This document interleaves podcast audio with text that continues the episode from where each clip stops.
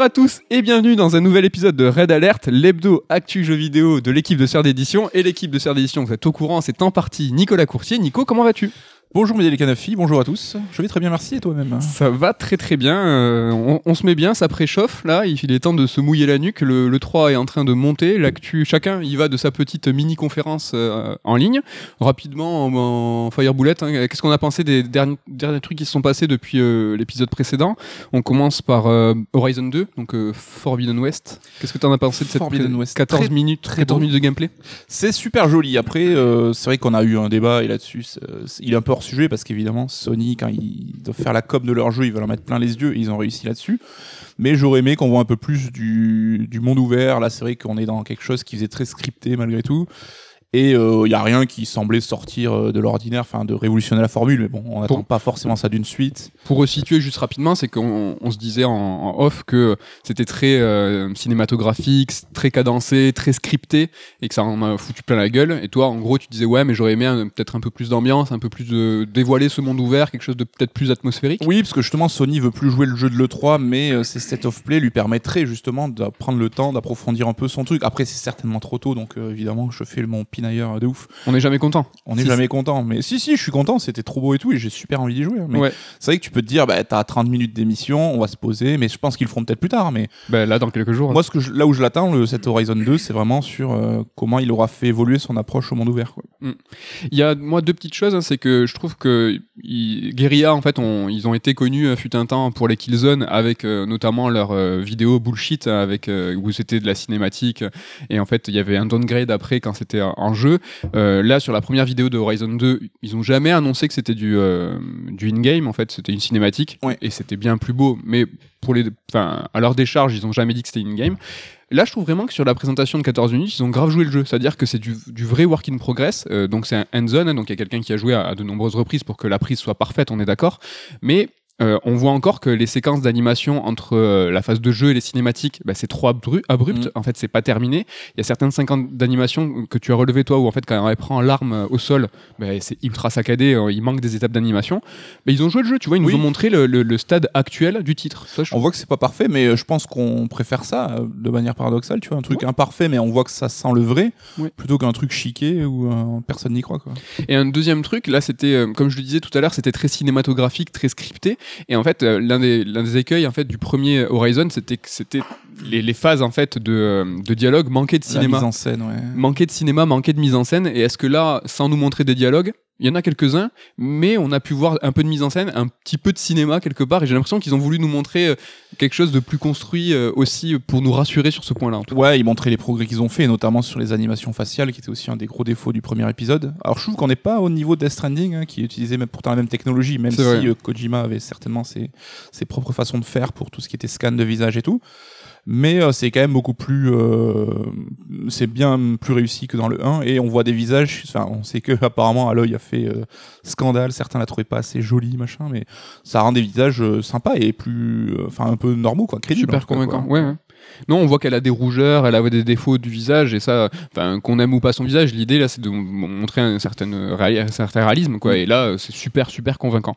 On passe à Sonic euh, rapidement. euh, C'était euh, normalement une célébration. Alors c'est compliqué. Est-ce qu'on doit juger sévèrement euh, Sega en disant, bah encore vous nous balancez euh, du vent, ou est-ce que ils gardent des cartouches pour euh, dans quelques jours pour le 3 Euh, Ça devait être quand même une vidéo pour célébrer les 35 ans. Euh, Qu'est-ce que t'en as pensé, toi? Il y avait quand même des infos, c'est vrai qu'on est tous restés sur notre fin sur le fameux nouveau Sonic où on n'a rien vu, et effectivement c'était un teaser, mais ça aurait été l'occasion quand même d'en montrer un tout petit peu plus.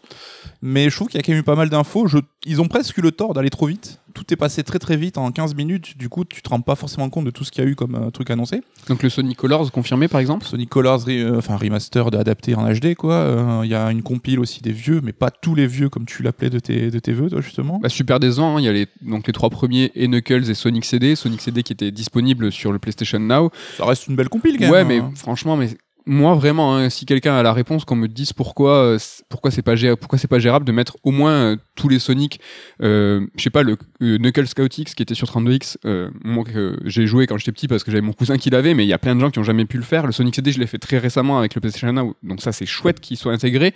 Mais mettez tout quoi, mettez tous les Sonic de l'époque, même Oui. même Master System, Game Gear, tout quoi. Et puis, bon, les fans de Sonic comme toi et même Ken, hein, vous en parliez, c'est que ces jeux-là, vous les avez tous déjà rachetés 50 fois ou tous déjà refaits. Enfin, il Ah y oui, avait des de quoi déjà hein. des compilations, euh, il y, en a- il y en a quand même pas mal. hein. Mais bon, c'est vrai que le, le- donc le nouvel épisode, là, les rumeurs parlent de Sonic Rangers potentiellement en monde ouvert, euh, etc., etc. On n'en sait pas plus. Je suis euh, curieux de voir comment Sonic pourrait se mixer à la formule du monde ouvert. Ça serait des bêta-testeurs là qui ont, qui ont poucave. Ouais, il y aurait même des tours à la jeu Ubisoft et tout. Ouais. Mais bon, est-ce que c'était le moment là de le balancer dans cette vidéo? Est-ce qu'ils vont attendre le, le Summer Game Fest ou le 3 pour pour balancer vraiment du concret et du coup créer cadencer en fait les annonces en plusieurs temps C'est-à-dire que là, on a parlé de Sega et de Sonic, on va en parler euh, à nouveau dans quelques jours. C'est peut-être une stratégie de leur part. Peut-être, après, je trouvais ça étonnant quand même de condenser deux temps de com en une- un délai si court. Mais c'est ce que euh, va faire Sony et Horizon. hein. Ils vont. Je suis pas sûr. Horizon, tu penses pas qu'on va en entendre parler? Non. Ah, intéressant. Après, je peux me tromper, hein, mais mais ce qui m'étonne, c'est que Sega avait prévenu euh, en 2020, avant le Covid, ils avaient prévu de faire un événement par mois sur Sonic, donc c'est qu'ils avaient quand même de quoi annoncer. Et là, on voit que où est passé le contenu, quoi. Ouais. Il y a eu du merchandising aussi. On est tous. euh, Ouais, très- mais stylé, je trouve. Enfin, Bien sûr. sti- Non, mais le Franchement, ça a de la gueule. souvent très très stylé. Euh, rapidement, hein, on devait faire du, du, du Fire Bullet. Euh, Fire, Far Cry 6, euh, qu'est-ce que t'en as pensé? Est-ce que c'est est -ce c'est une, une licence qui te chauffe? Est-ce que t'as regardé la, la presse? Non, je suis pas. un- Enfin, c'est pas que je suis fan de pas fan. ah, C'est pas la question que je sois fan ou Mm, pas mm, fan mm. de Far Cry, c'est que c'est une licence qui m'intéresse pas plus que Ouais. ça. J'avais joué un petit peu au 3 parce que il avait quand même. euh, C'était un très bon jeu avec euh, Vass et tout qui apportait vraiment quelque chose de cool. Après, ça reste Ubi qui déroule sa formule. hein. Comme d'habitude, le monde ouvert a l'air super beau, le contexte euh, historique géographique a l'air super intéressant. Mais bon, après, ça m'intéresse pas plus que ça, j'avoue. hein. Unreal 5, le moteur, t'as regardé un petit peu. Alors on est, on va pas s'étendre là-dessus parce qu'on n'est pas des techos, mais euh, il y a eu une démonstration, une bêta ouverte euh, ou une alpha même euh, qui, est, qui, est, qui est ouverte. Et si vous avez les compétences, ben, allez regarder. Ouais, ça montre que la vidéo, contrairement à la première démo, celle-ci était pas tellement faite pour le public, pour le grand public, plus pour les devs. Donc c'est vrai que c'était pas forcément passionnant pour nous parce qu'on n'y connaît rien. Mais apparemment, ça a l'air d'être des trucs très très cool pour les devs. Donc euh, cool. Ouais, l'Unreal Engine 5 qui fera tourner normalement en Dragon Quest euh, 12, hein, euh, donc euh, les flammes du destin. Euh, je crois qu'on n'avait pas dit le sous-titre la dernière fois. ça au moins cette technologie. pour Non, mais les Dracoué, c'est marrant parce que rappelle-toi, le 11, euh, il avait été annoncé initialement, euh, et il devait tourner sur Switch, tu vois, et c'était à chaque fois euh, allié à, une, à de la technicité en fait. Et là, balancer qui va sortir sur, euh, enfin, sur Unreal 5, moi ça me fait juste peur quoi. Bah, c'est la force du moteur Unreal apparemment, c'est qu'il est polyvalent et qu'il peut aller du téléphone portable aux plus grosses ouf. consoles. Donc euh, ça c'est cool. D'ailleurs, le 4, euh, Unreal, le moteur du 4, c'est le moteur de Dragon Quest 3 euh, 2D, 3D remake. là. tu sais, c'est pas le moteur de, de, Octra- de Octopass Travel. Ah ouais Travel- Enfin, Octopass. euh, Traveler. Traveler. Ok. Euh, en fait, c'est juste euh, une technicité qui est appliquée au moteur Un- Unreal. Ok. J'ai entendu ça euh, sur, sur le podcast de, de, de Gameblog. euh, Gianni euh, refaisait sous le. Sous le Gianni, l'expert technique, on il le soulignait ça Gianni. et euh, en tout cas bah, l'occasion pour nous de, de mettre aussi euh, les points sur les i Euh, et dernière presse qui a été euh, balancée depuis Dying Light 2 est-ce que ça nous intéresse ça? Ah, je t'avoue, j'ai même pas regardé, mais euh, ça sera peut-être un bon jeu, mais euh, c'est pas que ça ouais, c'est pas mon délire non Mm. plus. Après, alors c'est les euh, mecs de Techland hein, qui développent ça et moi je sais qu'ils m'avaient vachement convaincu euh, sur Dead Island donc ils ont c'était pas eux qui devaient faire Dead Dead Island 2 si ouais. enfin il en tout cas Ouais, Dead- ça a été compliqué. ça a été hein. killé, hein. Dying Light 2, ça a été très compliqué le développement. euh, On sait qu'on entend parler depuis un bail. hein.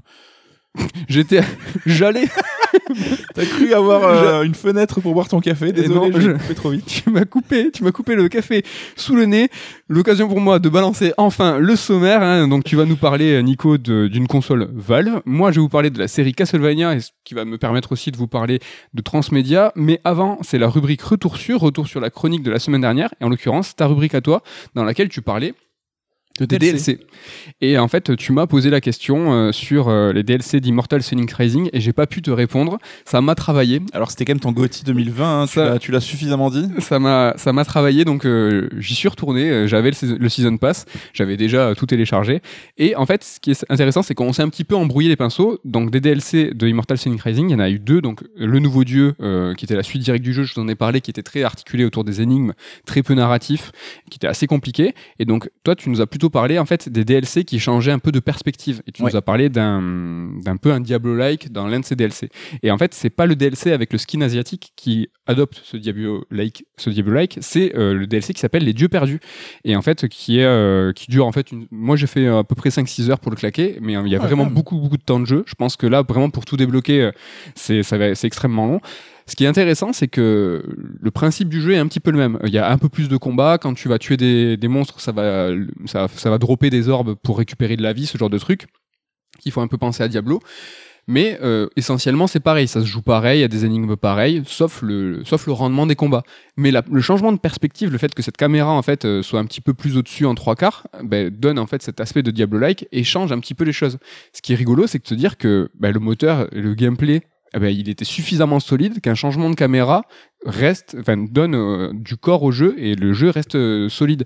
J'ai n'importe quoi, tu vois, euh, Resident Evil 2 remake, si on passe en FPS, est-ce que ça marche? Est-ce que RE7 ou RE8 qui sont en FPS, si on passe en troisième personne, est-ce que ça marche? Tu vois, il faut vraiment que derrière il y ait quelque chose qui est extrêmement solide avec une armature vraiment hyper carrée pour qu'un changement de perspective ben, garde le jeu quoi. Et là, ça reste un monde ouvert ou ils ont créé des niveaux plus linéaires, un peu bah, à la Diablo justement? Ils ont un petit peu changé les choses, c'est des petites îles en fait. C'est des plein, plutôt de petits. euh, c'est un archipel euh, de petites îles, donc euh, t'as raison. C'est vrai qu'il faut vraiment faire le tour des petites îles pour passer à une autre. Enfin, c'est ils ont un petit peu changé les choses. Et un mot rapide hein, sur le, deuxième DLC parce que là c'était le troisième, donc il s'appelle Mythe du Royaume de l'Est, qui dure aussi 5 heures, hein, que j'ai pu claquer. Et là, ce qui est intéressant, c'est que c'est façon Assassin's Creed dans le sens où il y a un- une colonne vertébrale de gameplay et Assassin's Creed change de setup, change d'époque et change d'univers à chaque jeu. Ben là, c'est un petit peu pareil. C'est le jeu, c'est le même, Immortal Phoenix Rising, sauf qu'on change de héros, on change de setup, on se retrouve euh, dans un contexte euh, oriental avec des nouveaux dieux, avec des nouveaux. Et en fait, euh, c'est la même chose. Mais un Mais- monde ouvert plus petit du coup j'imagine. un monde ouvert plus petit, ouais, puis il y a deux grosses îles. Les objectifs sont un peu plus ramassés, parce que voilà, c'est juste 5 heures. Mais ça fait plaisir, parce que moi, le jeu, il m'a plu. Et là, de se retrouver dans un nouveau contexte, bah, ça m'a fait kiffer. Alors, c'est vraiment euh, un transfuge à tel point que le héros, j'ai pas regardé, mais j'ai quand même même l'impression qu'il a le même douleur, je suis pas sûr. Mais en tout cas, il a le même caractère. C'est un petit blagueur, euh, un peu impertinent. Donc, euh, Ils ont gardé le délire voix off, narration super appuyée, les blagues constantes. euh. Euh, là où il y en a un petit peu, mais c'est moins appuyé parce que c'est pas le même contexte. Enfin, il y a pas de Zeus qui est là. Et là, c'est- autre chose. hein. Il y a même un nouveau écran titre et tout. C'est complètement autre chose. Après on disait que les DLC c'était peut-être des laboratoires pour euh, préparer d'éventuelles suites, peut-être qu'ils veulent tester justement de décliner le concept à la Assassin et que ce DLC c'était une manière de voir si c'était solide et si ça marchait euh, derrière. Carrément, carrément. Bon, mais voilà pour ce retour sûr. Euh, ça y est, je me lance. Euh, je commence. Je prends. Le, je Tu ouvres le bal. J'ouvre le bal. Euh, on va parler donc de la série Castlevania et on va parler de Transmedia. En fait, elle vient de toucher à sa fin euh, là, la série Castle, donc je me suis dit c'est peut-être la bonne occasion de parler de la série, mais aussi de développer euh, sur tout ce qui est Transmedia. Alors le Transmedia, c'est quoi? Euh, Tout simplement, c'est le fait de produire autour d'une même œuvre plusieurs autres œuvres, mais sur des médias différents. Un exemple super simple Star Wars, qui est à la base une trilogie de films. Puis autour de ces films ont été produits des livres, des jeux, des BD, afin de développer l'univers original. Mais le transmédia, c'est déjà un mot qui sonne rétro aujourd'hui. Tu trouves pas que ça fait bizarre? On a, on a parlé, à, l'époque, on parlait de transmédia, cross-média. Tu sais, il y avait des débats comme aujourd'hui, qu'est-ce que c'est un remake, un remaster? Et en fait, ça, ça, ça- c'est mort en fait avec le temps. euh, le- Je crois que les Japs ils parlent de Media Mix aussi hein, dans le délire. Il y a plus, j'ai vu plus Remedia aussi. Ça c'est l'Académie française. Ça, c'est l'Académie française. Bon, c'est quelque chose qui existe depuis longtemps, euh, mais le concept, il n'était pas clairement formulé un peu. C'est comme l'UX et l'UI. On l'a vu la semaine dernière, l'UX et l'UI, c'est quelque chose qui existe depuis euh, que les écrans existent, mais euh, il n'y avait pas un concept qui se nommait. Et là, aujourd'hui, vous entendez vachement UX et UI, mais bon, c'est l'interface en fait qui est entre vous et, et l'ordi. Ce concept du transmédia, il était grave à la mode dans les années 2010. Euh, et dans le jeu vidéo, c'était notamment le cas grâce à Ubisoft, hein, qui a développé à l'époque plusieurs branches de sa société pour euh, favoriser et optimiser le transmédia, comme une maison d'édition qui s'appelait Les Deux Royaumes. Il y avait- même une cellule interne à Ubi euh, qui sera destinée à concevoir et superviser les productions euh, trans transmédiatiques. Je le pense, je ne sais pas si ça marche. Ça s'appelait Ubi Workshop. Je sais pas si t'en souviens. Tout à Bon, fait. Aujourd'hui, ça n'existe plus, Ouais. Euh, mais ils ont toujours un département dédié en interne. Euh, Ubi Workshop, euh, ouais, c'était quelque chose à l'époque hein, qu'ils avaient vraiment développé pour tout ce qui était. euh, Ben, on avait bossé avec eux à l'époque justement pour nos bouquins assassins hein, parce que bah, c'est eux qui géraient aussi, qui pilotaient un peu la, la bande, enfin la licence globale quoi, comme Mm. ils disent. C'est ça. Et quand je dis transmédia, en fait, euh, je parle du concept, mais c'est surtout du, du, marketing, en fait. Aujourd'hui, on parle plutôt de création de propriété intellectuelle, de licence, de franchise. En fait, quand un studio réfléchit à un nouveau jeu AAA, il pense tout de suite à une franchise potentielle, à une licence pouvant se décliner sur plusieurs jeux, sur plusieurs épisodes donc, mais pouvant aussi se décliner sur plusieurs médias, cinéma, bande dessinée, animation, série télé, mais aussi tout le merchandising, cartes à collectionner, jouets, etc., etc. Réfléchir en franchise, c'est devenu le premier réflexe pour un studio qui veut créer un AAA, avant même de penser au genre ou sa plateforme. En fait, il est plus question ou non de faire du transmédia, c'est presque une obligation. C'est devenu quelque chose de naturel. Alors, il y a des exceptions, hein. Euh, genre je sais pas les jeux Rockstar mais eux ils font ils font rien comme tout le monde hein. et je parle pas des jeux indés car il faut des reins assez solides pour se lancer sur sur de nombreux projets en parallèle bien que avec des partenariats c'est tout à fait possible tu trouves ça, t'es ok avec ça quand tu penses aujourd'hui à, des gros triple A ou même des doubles, je sais pas, euh, comment le jeu de Capcom euh, qui fait du super narratif.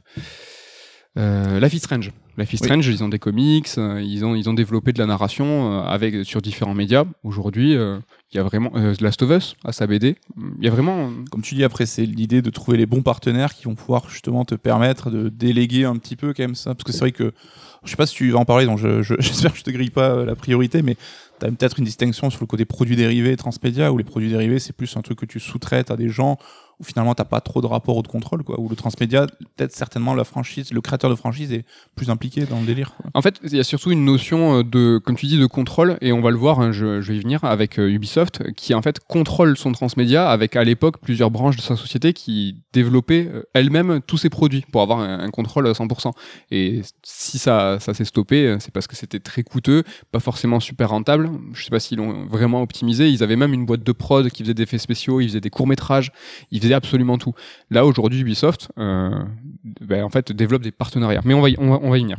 On va parler d'abord du but du transmédia, euh, parce que le but c'est d'exploiter la richesse d'un univers de sorte à ce qu'il puisse se décliner sur des supports différents, mais c'est le but, c'est de créer des portes d'entrée entre des, des, publics qui se côtoient pas habituellement. En gros, t'es fan des, es fan des films Star Wars, bah, tu vas en savoir plus sur l'univers, bah, tu vas aller lire les romans, alors qu'habituellement, t'es pas un lecteur. Tu vas, tu vas aussi jouer au jeu, alors qu'habituellement, t'es pas un joueur, etc., etc., sur les différents médias. L'idée pour un studio, c'est de pas mettre tous ses œufs dans le même panier. Les œufs, c'est le coût de développement d'un jeu. Mais c'est aussi sa pré-production, la bible de l'univers, le scénario, les personnages, tout ce qu'on nomme aujourd'hui le world building. Tout ça, ça va servir à faire le jeu, mais ça peut aussi être recyclé dans d'autres productions. Alors ça, ça va rationaliser les coûts, et avec un coup de chance, l'une de ces productions va rencontrer un plus grand succès que l'œuvre de base. C'est ça de pas mettre tous les œufs dans un même panier pour un studio. Et c'est ce qu'ils recherchent, c'est que avec un coup de bol, peut-être il y a un truc qui va exploser, qui va peut-être plus exploser que l'œuvre originale. Oui, et c'est un exemple, c'est pas vraiment du transmédia, mais c'est vrai que par exemple la licence Witcher aujourd'hui est peut-être plus connue par le prisme du jeu vidéo que des romans de base, et peut-être même que la série va supplanter euh, cette popularité aussi. Alors c'est pas du transmédia, mais ça montre parfois, comme tu l'as dit, que des œuvres connexes euh, peuvent euh, se faire dépasser. quoi. C'est marrant que tu en parles parce que c'est un passage que j'ai retiré de la chronique et que j'avais au début j'avais parlé de transmédia involontaire. Et en fait, je l'ai viré parce que, comme tu dis, c'est un petit peu hors sujet. Là, je te gratte pas seulement ce qu'il y a écrit, je te gratte aussi ce que tu as viré de tes chroniques. non, mais pour moi, le, le, The Witcher, c'est vraiment du, du, transmédia involontaire parce que le transmédia bénéficie pas à ceux qui ont investi dans le transmédia. Par exemple, la série Netflix, c'est l'adaptation des romans. Et, euh, et, donc, en fait, ceux qui en ont surtout bénéficié, c'est CD Projekt, qui a vraiment beaucoup vendu de jeux. Même nous, on en a bénéficié, c'est-à-dire que nous, notre livre sur les jeux euh, The Witcher, ben, on en a bien vendu quand la série a explosé. Donc Netflix a fait son beurre, euh, Andrei Sapkowski, je sais pas trop bien le dire, a beaucoup vendu parce qu'il y a eu un beau succès d'édition, notamment avec Brajlon en France. Mais c'est pas vraiment tu vois ceux qui, tout le monde a pris une part du gâteau ceux qui ont investi dans le transmédia mm. c'est pas vraiment eux qui ont alors que le transmédia lui, euh, qui a créé l'œuvre en tant que tel bah, c'est vrai qu'on se rappelle qu'il y a justement eu des, des bisbilles avec CD Projekt parce que le, son premier contrat avec eux était clairement son désavantage vu le fric que ça a généré derrière. Quoi. Alors que normalement le transmédia c'est du c'est du, du, développement contrôlé et c'est toi qui vas récupérer la thune. C'est un peu le ruissellement comme on dit. Euh. Exact, exactement. Bon pour vous donner un, un, exemple très parlant de ce que je viens de dire sur les différents médias et ce que comment retirer de l'argent, je vais vous parler de Pokémon. Et le Pokémon, c'est la licence la plus rentable au monde. Est-ce que tu veux essayer de deviner les quatre licences qui sont juste derrière Pokémon? Euh, Tu peux en trouver une déjà. Fortnite?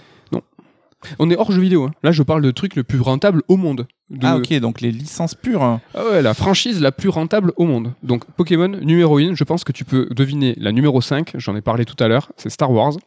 Je pense que tu peux aussi deviner la numéro 4, euh, donc là ça c'est plus euh, une icône, c'est plus une mascotte, c'est Mickey. Mickey. ok. Le troisième, hyper étonnant, c'est Winnie. Winnie, sérieux. Mais Winnie, il est, il est pas has-been, Winnie? Bah Winnie mon gars. Et le numéro 2, jamais j'aurais deviné, c'est Hello Kitty. Ah. Donc voilà pour le top des, des- des licences, des franchises les plus rentables hein, au monde. Et donc euh, Pokémon, hein, juste pour vous resituer, en premier lieu, c'est un RPG sorti sur Game Boy en 1996, mais depuis, c'est plus du tout les jeux vi- vidéo qui rapportent le plus. Pokémon, ça a rapporté 92 milliards depuis son lancement. Si les jeux vidéo ils se vendent encore bien, c'est plus de trois quarts de ces 92 milliards, donc on est à peu près à 70 milliards, qui proviennent des autres médias, films, séries télé, cartes à jouer. Donc ce que je disais tout à l'heure, sur un coup de bol, ben, tous tes produits dérivés, tout ce que tu vas développer autour euh, de ton jeu va, va marcher plus que les jeux. Alors Pokémon, c'est l'exemple le plus parlant. Bon, Après, c'est comme la communication où on dit tu sais combien t'investis, tu sais pas combien ça te rapporte. C'est que peut-être que tous ce- ces à côté ben, entretiennent la popularité des jeux vidéo en tant que tels sur euh, toutes ces années. Alors peut-être que c'est pas ce qui rapporte le plus, mais s'il faut, il se serait peut-être écroulé s'il n'y avait pas tout ce bardom, bardom, barnum, Barnum. c'est dur à dire, barnum autour. Exactement. Mais bon, le, le développement transmédia de Pokémon, il s'est fait de façon assez naturelle. À une époque où le transmédia, il n'était pas formalisé, il n'était pas conceptualisé, il n'était pas appliqué systématiquement. Mais c'est ce genre de succès que les grands éditeurs essayent de reproduire aujourd'hui. C'est un peu devenu un modèle, j'ai l'impression. Les défauts du transmédia. Euh, bah, Il y en a un pour le joueur, hein, c'est qu'il y a une dilution du contenu dans beaucoup de médias. Bah, pour tout suivre, il va falloir acheter des films, des livres, des BD, etc. etc.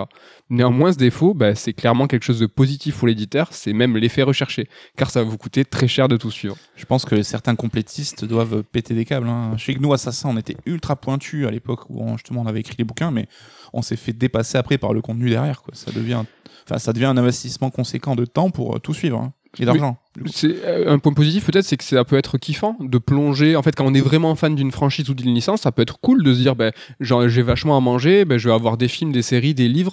Est-ce que toi, c'était en mémoire euh, peut-être euh, une série dans laquelle tu t'es plongé Je sais que Star Wars, euh, bah, tu m'as prêté hein, la semaine dernière un comics euh, du, de, de l'univers étendu. Star Wars en a la, la brandé son transmédia. tellement c'est- Ouais. Enfin, j'ai jamais euh, réussi à suivre toutes les branches. Enfin, c'était toujours trop compliqué. C'est vrai que Star Wars, j'avais essayé de me mettre aux comics au moment où, Marvel a récupéré la licence. Et j'en avais lu quelques-uns, mais comme c'était pas forcément non plus toujours de la qualité démentielle, ben, j'ai vite arrêté. Mais les romans, par exemple, Star Wars, je m'y suis jamais intéressé. J'ai pas fait tous les jeux vidéo non plus. Je me demande s'il y a, bon, il doit y avoir des ultra fans hein, qui suivent tout, mais C'est compliqué. Star Wars, c'est compliqué. Ouais.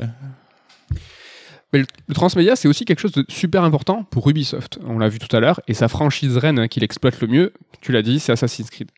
Euh, Mais le concept, il est un peu tombé en désuétude de transmédia avec Assassin's Creed, en même temps que le côté méta d'Assassin's Creed. Tu trouves pas Que Mm. quand le côté méta d'Assassin est tombé, j'ai l'impression que le transmédia, il est tombé aussi parce que quelque part, c'était l'incarnation, la concrétisation de ce côté méta. C'était le lien ouais, qui permettait d'étendre l'univers et de tout relier ensemble, je pense. Mais c'est vrai que Là, on voit que cette partie méta dans les jeux, elle est quasiment inexistante aujourd'hui et ça crée un peu des univers séparés les uns des autres. Quoi.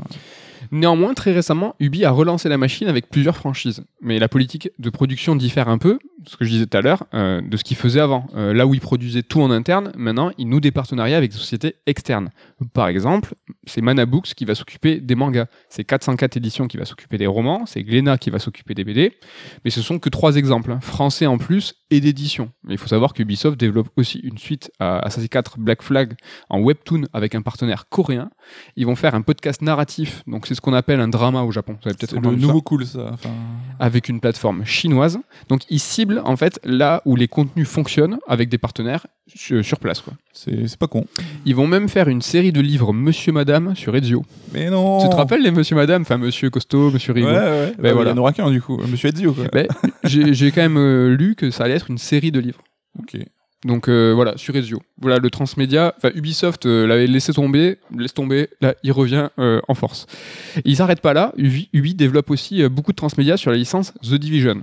Euh, Et lors de l'annonce, ils ont même balancé un visuel façon MCU, hein, tu nous en parlais la semaine dernière, je crois, avec une frise de projet sur le long et le moyen terme, euh, donc jeux mobiles, DLC, romans, films sur Netflix, on sent que The Division représente un enjeu fort et c'est pour ça qu'on sent qu'ils appuient sur le transmédia, sur The Division pour un, un peu le mettre un peu à égalité peut-être avec Assassin's Creed, tu vois, en disant Mais c'est là, je vais peut-être être mauvaise langue parce que j'ai pas joué à The Division, mais euh, on voit que c'est une volonté d'Ubi de pousser sa franchise de jeu. Mais est-ce que c'est vrai que l'univers de prime abord, j'aurais pas pensé que c'était un candidat pour.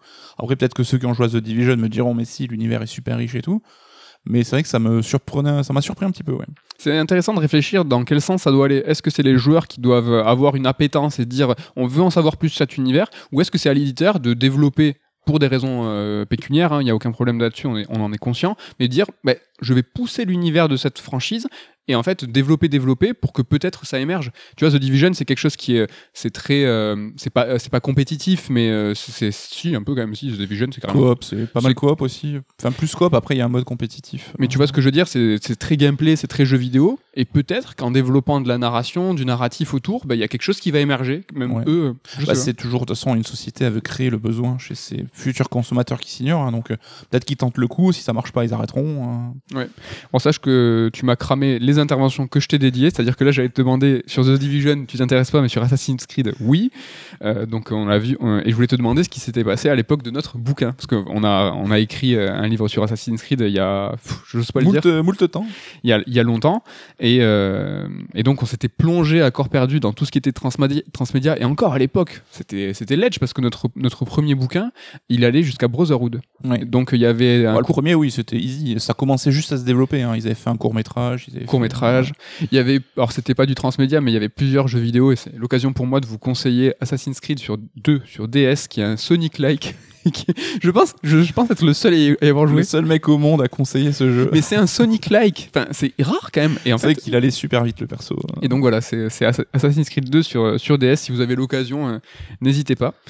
Euh, bon, ah, il y a une chose très importante dans le transmédia que j'ai pas abordé et qui va habilement me permettre de basculer sur le sujet que j'ai teasé il y a 10 minutes. Ah, je regarde le chrono.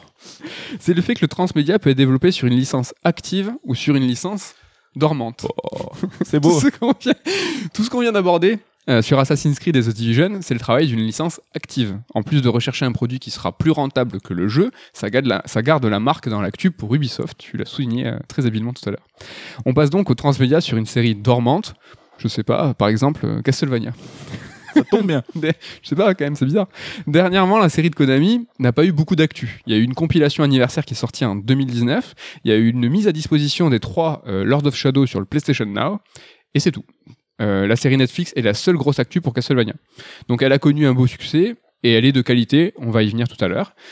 Même si ici, on est plus face à une adaptation qu'à du vrai transmédia. Néanmoins, attention, il y a un twist et on sait tout de suite. En fait, j'ai l'impression que pour Konami, ce succès sonne comme un reboot. Et c'est peut-être autour de cette série que le transmédia va se développer. Il y a déjà un spin-off qui a été annoncé dans le même univers de la série, mais avec d'autres persos. Et comme Netflix est dans la boucle, dans la boucle pardon, il serait pas étonnant de voir un film d'animation débarquer, un long métrage d'une heure et demie, deux heures, pourquoi pas. Et à terme, pourquoi pas des jeux basés sur cet univers, l'univers de la série. Le duo Netflix-Konami, je sais pas, c'est pas déconnant. Netflix lorne carrément sur le jeu vidéo en ce moment. Donc je sais pas, pourquoi pas? Moi, en tant que consommateur, je signe à fond parce que la série j'ai adoré, je vais vous dire pourquoi. Mais avant, Nico, toi, qu'est-ce que tu penses de ce transmédia Castlevania à rebours Mais euh, je pense qu'il y a eu un petit shift. Alors, est-ce que c'est cette série-là qui a entraîné une prise de conscience chez Konami ou est-ce que c'était déjà en amont? Et on voit qu'ils ont pris conscience qu'ils avaient des, IP de valeur en interne et que s'ils ne voulaient pas les développer eux-mêmes, ce qui est le cas, et ben, ils pouvaient peut-être euh, les développer par d'autres personnes, donc soit en jeu vidéo ou ailleurs, comme tu viens de le dire. Mais euh, c'est vrai que là, on développera certainement après, mais ce côté adaptation est assez euh, bien fait dans, dans Castlevania parce qu'il y a autant de, de matière apportée nouvelle que d'inspiration prise du matériau de base. Et du coup, je trouve que, ouais, c'est comme tu l'as dit, on est peut-être plus dans l'adaptation, mais ça peut nourrir une nouvelle vague derrière. hein. Ouais. Et c'est vrai que, enfin, Castlevania se prête très bien, c'est un univers, c'est un peu Assassin's Creed avant l'heure. hein. Bien sûr. Ce côté euh, Famille. saga familiale qui s'étend sur des millénaires, avec euh, un nouveau héros qui vient lutter contre Dracula qui s'éveille tous les 100 ans.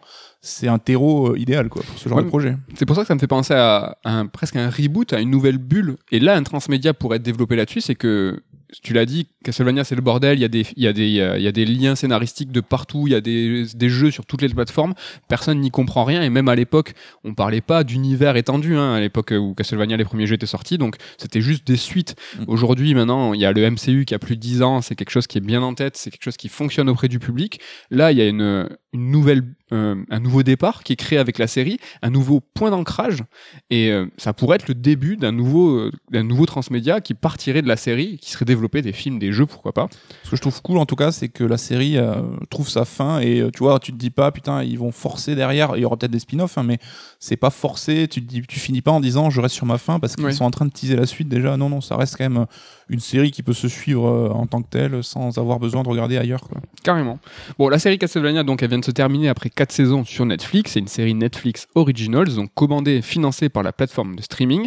Elle est créée et écrite par Warren Ellis et Adi Shankar, qui est le préfacieux de notre livre. hein. C'est toujours classe de le préciser. Nico, c'est toi qui as échangé avec Adi Shankar. Il, il a l'air cool, ce mec. Enfin, il, a, Il est super cool, il a été euh, disponible, généreux parce que sa préface est euh, bien écrite, longue. C'est vrai que des fois on a des préfaciers qui font un peu le service minimum parce que ils ont pas le temps ou ils savent pas trop quoi dire. Lui, tu sens qu'il a raconté une anecdote perso liée à la série.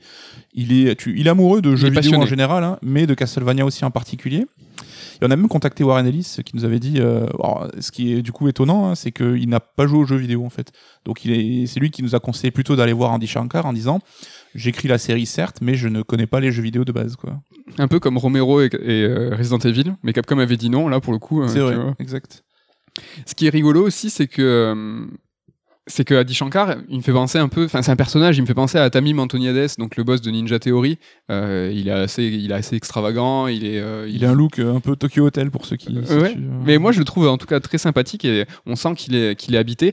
Euh, la série, donc, c'est pas de l'animation réalisée par un studio japonais, c'est de l'animation ricaine. Et l'un des, donc, c'est une grosse co- coproduction et l'un des partenaires, c'est la boîte de prod de Adi Shankar qui s'appelle Shankar. je Ouais, crois. je sais pas. Je pense qu'il s'est plus ou moins éloigné de la série au fur et à mesure. hein. Peut-être qu'il a participé activement à sa création. Alors, Je il est toujours à la euh, production ouais. euh, et euh, il est sous l'impulsion initiale. Euh, il était, je pense, on- enfin, j'ai l'impression qu'il était showrunner sur la première. Parce qu'on sait qu'il a plein plein de projets, ce mec, et qu'il aime bien papillonner de l'un à l'autre. Et enfin, il fait partie de ces producteurs qui ont une force pour relancer, lancer des idées et les amener à la concrétisation. Il était pas chaud sur DMC. Il a, il a annoncé une série DMC. Hein. Ouais, ouais, il- d'a- d'ailleurs. Bon, du coup, on, on parlait de la série Castle. Euh, à mon sens, moi, je trouve que c'est pas une, une série de vulgarisation. Euh, elle est pas là pour convertir un nouveau public, car comme nous l'avons vu, c'est une licence dormante, et donc le but du transmédia s'avère radicalement différent que pour les licences actives. Ici, on joue sur l'affect, la nostalgie et le prestige de la licence Castlevania. C'est pas une série pour le grand public. Elle n'est, euh, c'est pas une porte d'entrée pour les jeux ou les autres produits Castlevania. Bah, tout simplement parce qu'il y en a pas des autres produits Castlevania. on est à l'opposé d'une démarche habituelle du transmédia. Ici, c'est Netflix qui va chercher une gloire passée du jeu vidéo pour attirer une nouvelle audience, les joueurs. En fait, elle se dit, euh, je vais aller choper une vieille gloire du jeu vidéo, et puis les joueurs qui sont pas sur ma plateforme, ben, au moins ils vont venir pour mater Castlevania. Et il sait que dans leur public, il y a beaucoup de joueurs et de, fans d'univers geek avec euh, des guillemets, hein, pour tant que ça signifie quelque chose. Ouais. C'est de fait une série pour les fans, pour ceux qui aiment et connaissent la saga. Et ça, même si se, si se, se réjouir de l'entre-soi, ça fait plaisir. C'est une série qui s'adresse à nous. Alors la puissance de Netflix va sûrement faire connaître Castlevania à un nouveau public, à des curieux, mais j'ai quand même la sensation qu'il faut un certain bagage pour ne serait-ce que rentrer dedans. D'ailleurs, la série, elle est assez intransigeante, un peu violente, sanglante. Est-ce que tu es d'accord avec ça? Il- Elle est dure à... J'ai l'impression, moi, qu'elle est un petit peu dure à aborder. en fait. Alors, je, enfin, pour moi, c'est euh, la série n'est pas parfaite, mais c'est un très très bon exemple de ce qu'il faut faire dans le, en termes d'adaptation. Et euh, à mon sens, elle sait flatter le, les joueurs comme nous dans le sens du poil, mais sans tomber dans le fan service dégueulasse et relou. Mais j'ai l'impression qu'elle pourrait être appréciée par quelqu'un qui connaît pas, parce que le background Dracula, vampire, tu vois, Oui. ça parle un peu à tout le monde. Je, j'ai pas l'impression, en tout cas, qu'il faille un prérequis de fan pour l'apprécier. Mais c'est un la- avis. euh, Ouais, non, mais c'est, t'as, peut-être raison. Moi, je la trouve intransigeante dans le sens où, tu vois, elle, elle demande quand même euh, un certain taux d'investissement. Elle, est assez verbeuse. mais Ça, on va y venir. Euh, moi, je trouve que, enfin, on va parler du scénario, peut-être en premier lieu. Je trouve que, enfin, la série, elle adapte et elle revisite la saga. Euh, c'est un mix entre plusieurs épisodes. Donc, Symphony of the Night pour le contexte global, Castlevania 3 pour la relation entre les trois personnages principaux, Alucard, Trevor, Trevor et Sifa, et Curse of Darkness pour l'introduction des généraux de Dracula, donc qui sont euh, Isaac et Hector. Euh, ça pourra en étonner certains, mais je trouve que la série elle est assez verbeuse, tu vois. Ça pourrait laisser imaginer que c'est une façon pour les créateurs de pallier à un budget qui est assez limité, euh, surtout sur les premières saisons. Mais ces longs dialogues, pour moi, je trouve qu'elles seront le moyen de développer tout l'univers de Castlevania. Ça sera l'occasion de laisser se déployer aussi les doublages hein, qui sont excellents, mais on va y venir. Euh, on pourrait se dire que le scénario et l'univers de Castlevania, c'est n'importe quoi, tu vois. C'est pas toujours logique, c'est secondaire, que c'est pour les fans. Euh, tu vois que c'est pas c'est pas nécessaire mais moi je trouve qu'il est assez important. Et ce lore, qu'on l'aime ou pas, tu vois, qu'on le respecte ou pas, il existe, tu vois, il est réel. Et la série Netflix le sait, et elle s'en sert très bien. Elle est extrêmement respectueuse de cette, matière première. Et mieux, je trouve qu'elle pousse plus loin ce que les jeux vidéo n'ont fait qu'effleurer. Euh, par exemple, en termes de thématique, la série parvient à avoir un discours sur le fanatisme sous toutes ses formes. Tu vois, le fanatisme religieux, idéologique, amoureux. Euh, et la série nous propose aussi, et ça j'ai trouvé ça vraiment très cool, de réfléchir sur la condition même du vampire. Et différentes situations vampiriques nous sont présentées, chacune avec des enjeux différents. Dracula, Alucard, Camilla et ses sœurs, elles, se questionnent tous, euh, tous pas de la même manière sur la condition de vampire. Alors c'est pas du Anne Rice, hein, ok, mais j'ai trouvé ça plutôt bien fait et super intéressant. T'as trouvé ça cool, toi, toute cette euh, dimension sur le vampire, comment il vivait ça, tu vois, euh, les, la, les, trahisons des humains. Euh, Carrément d'accord. C'est un, des, des gros points forts de la série, c'est l'écriture des personnages, qui c'est l'anti-manichéisme primaire, quoi. C'est que, comme tu dis, tu peux être un vampire, mais c'est pas une seule réalité. T'es pas juste le méchant qui veut bouffer tout le monde. Il y a plusieurs types de vampires, certains avec leurs états d'âme, certains avec leurs objectifs. Sur la vie éternelle, ils, réfléchissent pas pareil sur le fait de, vivre sur l'ennui aussi. mais enfin, moi, il y a des scènes que je trouve vraiment super. Bah, on spoilera pas, hein, mais je sais que la fin de la saison 2, il y a une scène avec Alucard que j'ai trouvé vraiment euh, super euh, émouvante.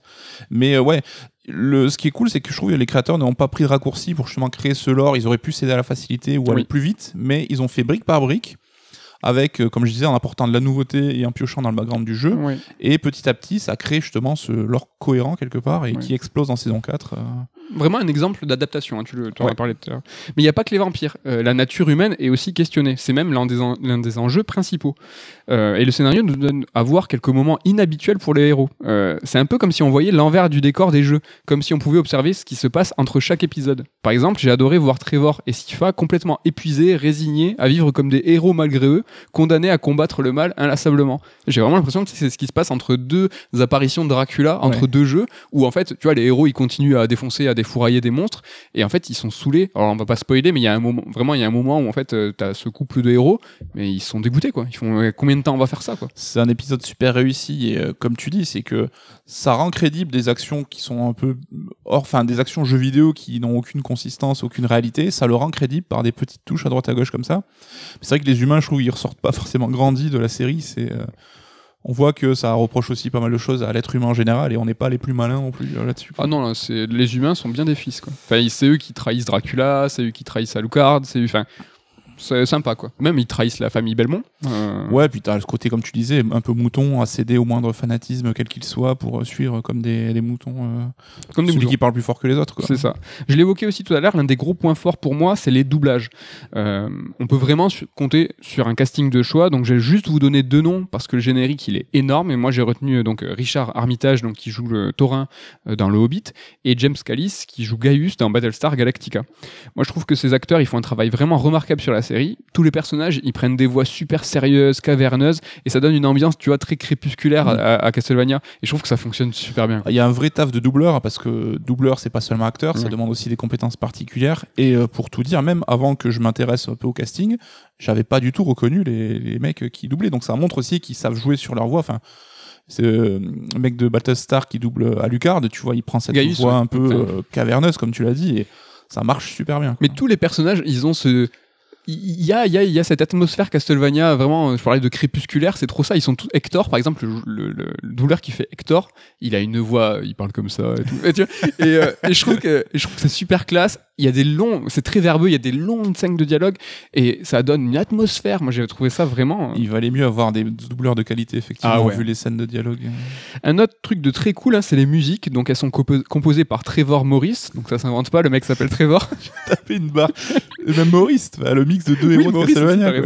Euh, et elles sont, à mon sens, complètement géniales. Donc, si les thèmes cultes des jeux, ils sont pas repris, donc sûrement pour des raisons de droit, je pense, c'est pas dérangeant. Ça éloigne un peu la série de l'ambiance sonore des jeux, mais ça lui donne aussi une nouvelle teinte, une personnalité, un petit peu presque comme le design en fait, on n'en a pas parlé, mais euh, il s'éloigne un petit peu des jeux, il est, il est néanmoins assez fidèle, mais ça lui donne un truc singulier quoi. Et la musique c'est un petit peu pareil. Ouais, on est sur la même ligne, c'est aller piocher ce qui s'est fait tout en apportant sa propre patte et ça donne ce truc qui fait pas composite, hein, qui a une vraie identité Et euh, je trouve ça assez remarquable.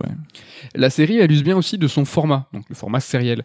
Euh, nous l'avons vu, euh, enfin, tout ce qui est sur la long, le travail sur la longueur, sur le travail des genres, il est assez intéressant. et ici, c'est vraiment bien appliqué. La série, elle oublie pas son terreau initial. Néanmoins, ce qui est le, ce qui est le jeu vidéo, qui est le jeu vidéo, il y a beaucoup de clins d'œil. Ils sont très très nombreux et il y a pas mal de twists impliquant des personnages majeurs du jeu. Mais ça, je vous en dis pas plus. C'est vraiment mortel. Tout simplement, le service, je le trouve bien fait, bien utilisé. La saison 2 où en fait il y a sûrement, on sait, des restrictions de budget et euh, c'est pas un huis clos, mais les, les personnages sont euh, dans une dans la bâtisse des Belmont, ce qui permet de, de mettre plein plein plein plein plein de de- Easter eggs. Mm. Euh, ça a créé aussi des scènes qui sont assez sympas. Moi, j'ai trouvé ça pas lourdingue et plutôt bien bien placé. Ouais, je suis d'accord, ça contribue à construire un univers, mais c'est jamais le gros coup de coude en mode Eh, t'as vu, il y a un portrait de Léon derrière. C'est non, il est en fond dans le décor, ça passe en deux secondes. C'est bien fait. Il y a un autre truc sympa euh, qui renvoie aux jeux vidéo aussi, c'est que les personnages, ils évoluent, tu vois. Ils se stuffent, ils prennent de l'expérience comme dans un jeu vidéo. Ça, ça se passe au cours de toute la série, mais dans la saison 4, Ouais, c'est un truc de ouf. Euh, C'est que vraiment, ils récupèrent des objets, ils deviennent plus forts, et euh, il y a vraiment une progression bah, vidéoludique super sympa et ludique à regarder, et ça fait très jeu vidéo, mais ça reste une série. Moi, j'ai trouvé ça mortel. Ouais. Après, on s'arrêtera peut-être plus de secondes sur cette saison 4, hein, qui est vraiment géniale, mais comme tu dis, c'est, ils profitent de ces trois premières saisons qui ont été plus réalistes, qui ont apporté du background et de la cohésion, pour se permettre de partir un peu plus en couille dans la 4, en termes de fanboys, comme tu dis, en termes d'éléments, d'objets, d'armes qui, qui font écho au jeu, et ça fonctionne dans ce cas-là parce que tu as eu cette construction avant. S'ils avaient commencé direct comme ça, je pense que ça aurait pas fonctionné pareil, quoi. Bon, on va parler aussi de, quelques points faibles parce qu'il y, en a- un petit peu. Déjà, techniquement, c'est pas parfait. Il y a la qualité qui est variable d'une scène à l'autre. L'animation, c'est pareil. hein. Certains épisodes vont tout donner alors que d'autres seront plus dans l'économie, dans tous les sens du terme. Le rythme des saisons, tu l'as évoqué, euh, peut être un reproche aussi. La saison 1 ne fait que 4 épisodes, la seconde en fait 8 et les deux dernières, elle plafonne à 10. Mais toute la série, c'est une montée en puissance. On commençait à l'évoquer. Ça commence doucement et ça finit en beauté, que ce soit au sein de chaque saison ou euh, au sein de la série au global. Euh, et la dernière, euh, c'est une apothéose d'action et de révélation pour les fans. En termes de rythme, tu l'as dit, la mise en place, elle était complexe. Par exemple, la saison 1, certains l'ont pas aimé, et on voit, alors là c'est pas un spoil, mais tu vois, c'est vraiment euh, Trevor qui vient d'être euh, trahi par ses, ses, ses confrères, ses congés humains, euh, la famille Belmont est destituée, et en fait c'est un gros alcoolique, tu vois, et, euh, et c'est lourd, tu vois, c'est lourd parce que c'est quatre épisodes où en fait il se bourre la gueule, et on pourrait se dire, eh, en, en si peu d'épisodes, déployer autre chose. Et en fait, c'est quand même finalement assez utile dans la construction. Ils ont été habiles, je trouve, dans, dans les restrictions budgétaires qu'ils ont eues. Ça se voit, ça se sent. Ils ont eu de plus en plus de budget. Netflix, euh, on sait comment ils fonctionnent. Ils ne font pas de sentiments. Ils- eux, s'il y a une série qui fonctionne pas, ils cut tout de suite. Comment elle s'appelle la série là, de, euh, de comics Jupiter? Jupiter Legacy, ils ont annoncé ce matin que c'était terminé, alors qu'une saison à 200 millions d'euros. Voilà. Ah, enfin, tu vois le budget, ils ont cuté direct, ils hésitent pas. Donc là, on est dans des considérations moindres. hein. C'est une série d'animation, le budget est bien plus ramassé. Néanmoins, elle a gagné du budget saison après saison. Et ils ont su, je trouve, tu vois, un peu euh, jongler avec ça, plus de thunes, et à chaque Ouais. fois savoir mettre euh, l'appui là où il fallait. Ouais, ouais, mais tu parlais du personnage de Trevor et de l'évolution des persos. Lui, c'est un des meilleurs exemples, hein, je pense, qui, euh, qui est sur son chemin de, de rédemption et d'héros, quoi, de héros. Mm. Mais la saison 1, oui, quatre épisodes, c'est un sorte de gros prologue, c'est un sorte de pilote, euh, un sorte, comme un- si c'était un film un peu pilote. Mais euh, moi, j'ai des, j'ai des gros reproches sur la saison 3 que je trouve vraiment moins bien rythmée et un peu, j'ai un peu traîné des pieds pour arriver au bout parce que, mais je pense que c'était le plan, comme tu l'as dit, d'économiser, de gérer la thune pour se permettre une saison 4 super débridée qui partent en couille et chaque épisode proposait son moment fort de l'action même en termes d'animation de réalisation la saison 4 elle éclate tout parce qu'à mon sens bah, la saison 3 avait fait euh, avait bouffé un peu ses restrictions et Ouais. avait dû s'adapter enfin j'ai des souvenirs à la saison 3 un peu longués Bah, quand même il se passe pas grand chose quoi Pour le coup, j'ai regardé les quatre saisons d'affilée. Et la saison 3, elle passe vachement, vachement mieux.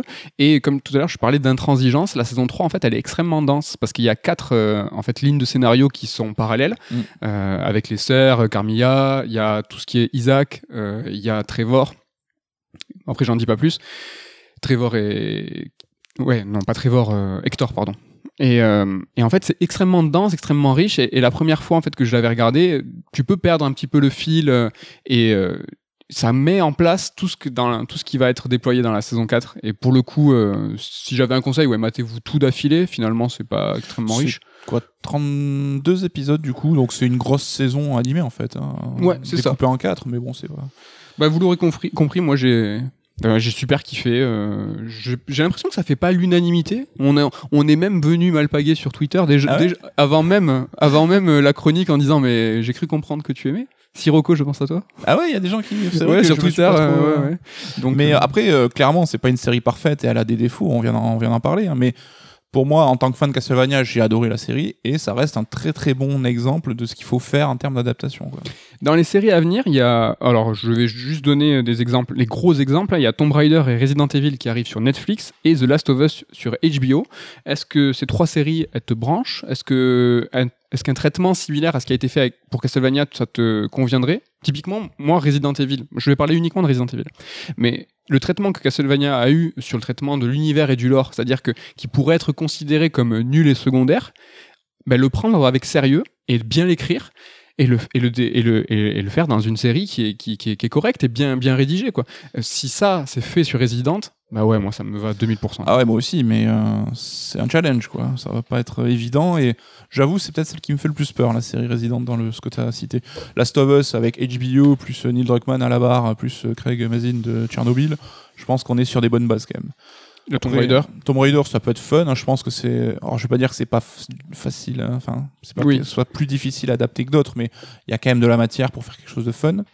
Resident, j'ai plus peur parce que comme tu l'as dit, on peut vite tomber dans le gros truc nul. euh. Enfin, on l'a vu avec les films, même ceux faits par Capcom en image synthèse, c'était pas terrible quoi. Non, c'est pas la, la oufrie. En tout cas, voilà, euh, je, on vous la conseille euh, tous les deux. C'est vraiment, euh, nous, on trouve ça extrêmement euh, qualitatif. Et je suis très excité de voir quel contexte ils vont prendre pour la Pour le suite de la série. Ouais. Est-ce qu'ils vont partir sur Simon? Est-ce qu'ils vont partir sur Richter? Est-ce qu'ils vont partir sur Lé- Léon peut-être Tu vois, revenir aux origines, ça pourrait être cool. Léon, j'ai- Léon, de la matière quoi. Léon, il y a, y, a, y a grave matière. ouais. Il y a et, il et un jeu. Ou Soma Cruz, pourquoi pas Soma. Donc euh, ouais, bon carrément. Mais voilà pour cette première chronique. Il est temps et il est l'heure de passer au top 3 interlude hein, qui s'intéresse cette semaine aux licences qu'on aimerait voir adaptées. Oh, est-ce qu'il y aurait un lien avec euh, Ben peut-être. du jour? Alors qu'est-ce que c'est les licences qu'on aimerait voir adaptées? Euh, Tu peux poser la question. je Oui, sais s'il te plaît. Ça, c'est- ben, c'est des licences qui existent, que ce soit film, euh, manga, comics, jeux, euh, pas jeux vidéo justement, mais qu'on aimerait voir en jeux vidéo. Alors soit qui n'existent pas en jeux vidéo, ou soit qui ont été adaptés, mais d'une manière pas terrible en fait et qui mériteraient mieux. Ouais. part. On s'est pas, euh, on s'est pas limité aux licences qui n'existent pas. Au début, on s'est dit, on va sélectionner que des licences qui n'ont jamais été adaptées. Bon, on s'en fout un peu. Ça aurait été dur hein, ce parce que ouais, on, on fait, on fait ce qu'on veut.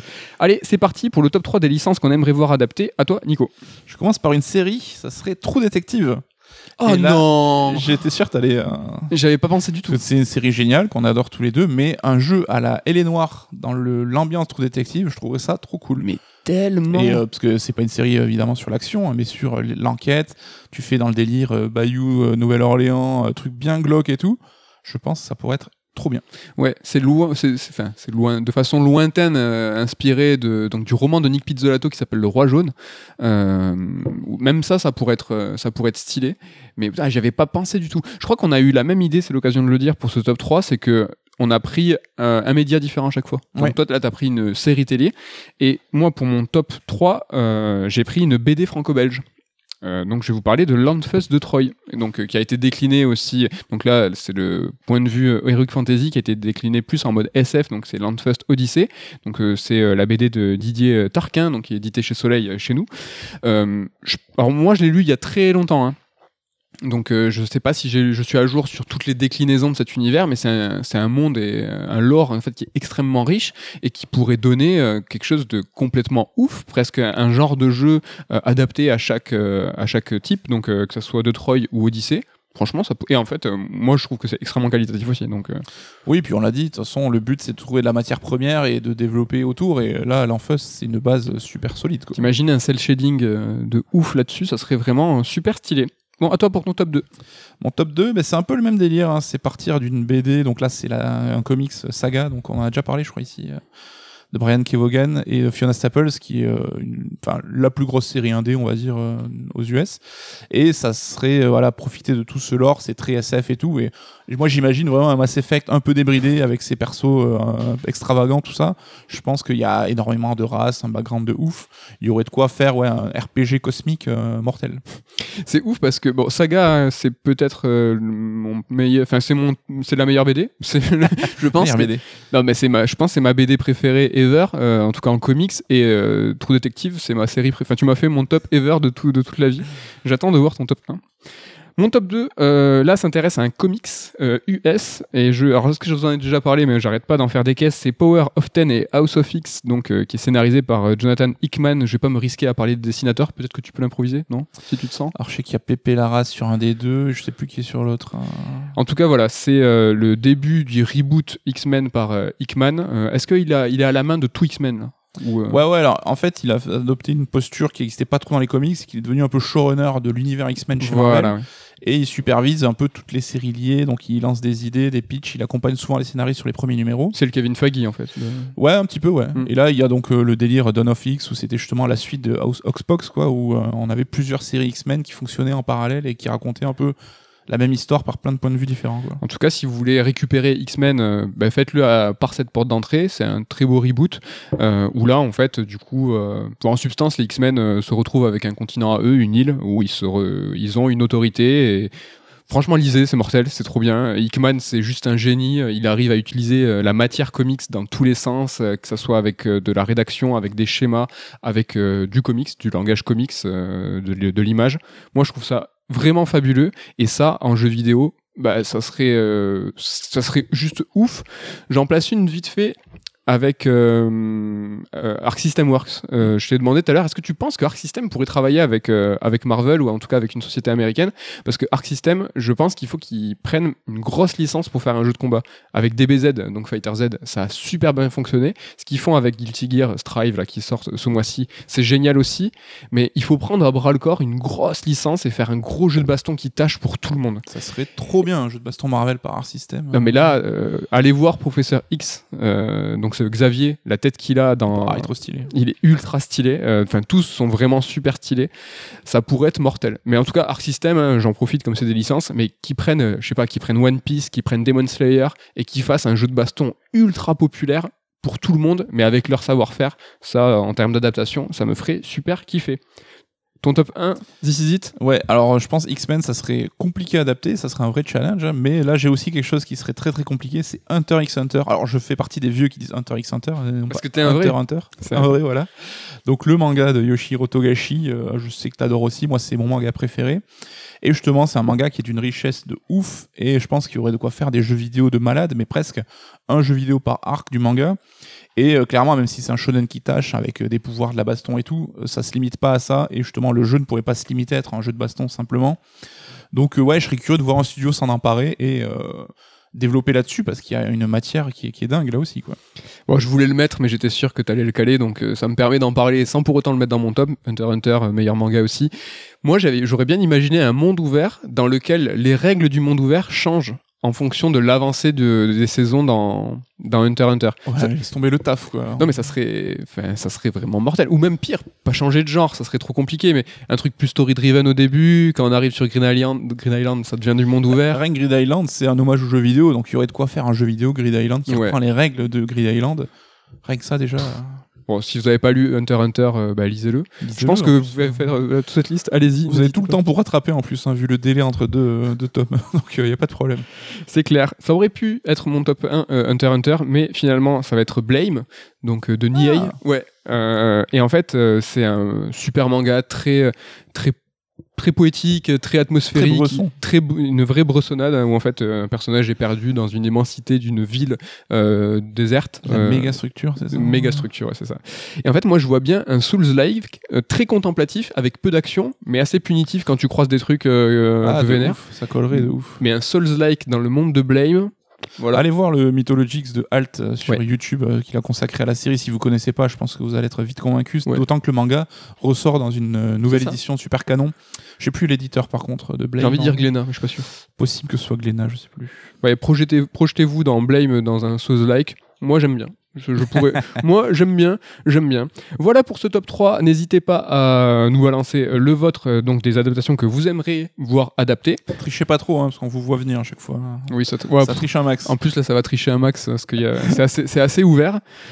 Voilà, c'est à toi de, de nous parler de, de Valve et d'une console ou d'une potentielle console. Ah là là, on va parler de Steam euh, et, de, et de Valve, hein, une fois n'est pas coutume. hein, donc euh, Valve, alors vite fait, hein, la société fondée en 96 par Gabe Newell et Mike Harrington, des anciens de Microsoft, et le développeur bien connu de Half-Life, Portal, Left 4 Dead ou Team Fortress. Donc euh, les fans de PC savent de quoi on parle.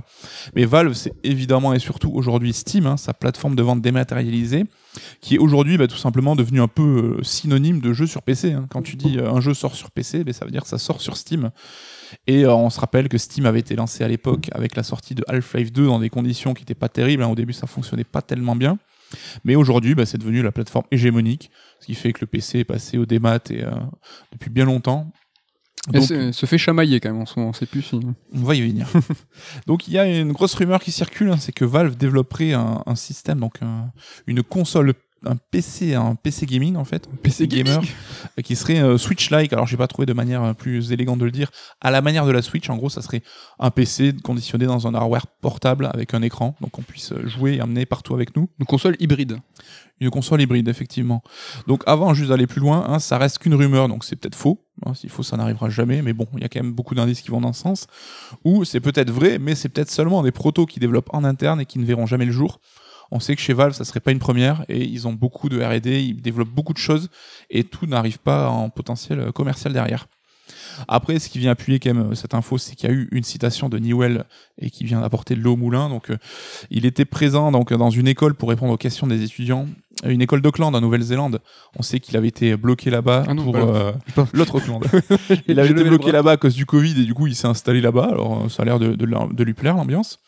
Et un des étudiants, il a demandé verra-t-on arriver Steam prochainement sur console? Et euh, Newell, avec sa son parler légendaire, Ouais. hein, qui ne- n'est pas avare de bons mots, a dit Vous aurez une meilleure idée d'ici la fin de l'année, mais ce ne sera pas la réponse que vous attendez. Donc c'est un peu le, C'est un peu le top 3, le troisième à vous étonner quoi. C'est Gabe. c'est un peu le père Fouras du jeu vidéo maintenant, Game Newell, hein, qui commence même à adopter le look, hein, cheveux longs, barbe blanche. C'est vrai. Mais alors voilà, donc euh, tout le monde s'est posé un peu la question, mais qu'est-ce qu'il veut dire? Est-ce qu'il va y avoir Steam sur console? Alors il y avait déjà eu Steam sur console, hein, sur PS3 je crois, si je dis pas de bêtises. Et on a eu des infos euh, crédibles en provenance du, du site Ars Technica qui sont venus apporter quelques lumières dessus. Donc ils confirment, bon, selon leurs sources, hein, donc ça n'engage que, mais ils confirment eux que Valve est bien en train de développer un hardware PC gaming à la manière d'une Switch, nom de code Steampal. Donc Steampal, le compagnon de Steam peut-être, on pourrait le traduire comme ça. Ah oui, d'accord. Donc euh, on va faire un point sur les infos euh, dans l'article déjà avant de, de discuter un petit peu plus avant. Donc ça serait un PC portable tournant sous Linux, doté d'un écran tactile. Donc il y aurait euh, des pads sur les côtés de l'écran, mais qui seraient pas détachables comme un Joy-Con. Mais bien on aurait bien des sticks et un touchpad. Il serait dockable via USB-C, donc peut-être pas dockable en glissant dans un dock comme la Switch, mais en branchant un câble, tu pourrais le brancher à un écran. C'est pas propre ça. Mais bon, C'est pas, c'est pas propre. Euh, architecture interne Intel ou AMD, donc là-dessus à, à voir. Donc euh, AMD c'est ceux qui bossent avec Sony et Microsoft, sachant que Nvidia est occupé avec Nintendo sur la Switch. Et donc tu garderais la... En fait, tu le branches, tu le brancherais par USB et ta console serait manette. Tu la garderais. euh, C'est pas là-dessus c'est pas clair, on ne sait pas encore. Le lancement d'ici la fin de l'année, a priori si la chaîne de production l'autorise, on sait que c'est compliqué aujourd'hui avec les pénuries de composantes à droite à gauche.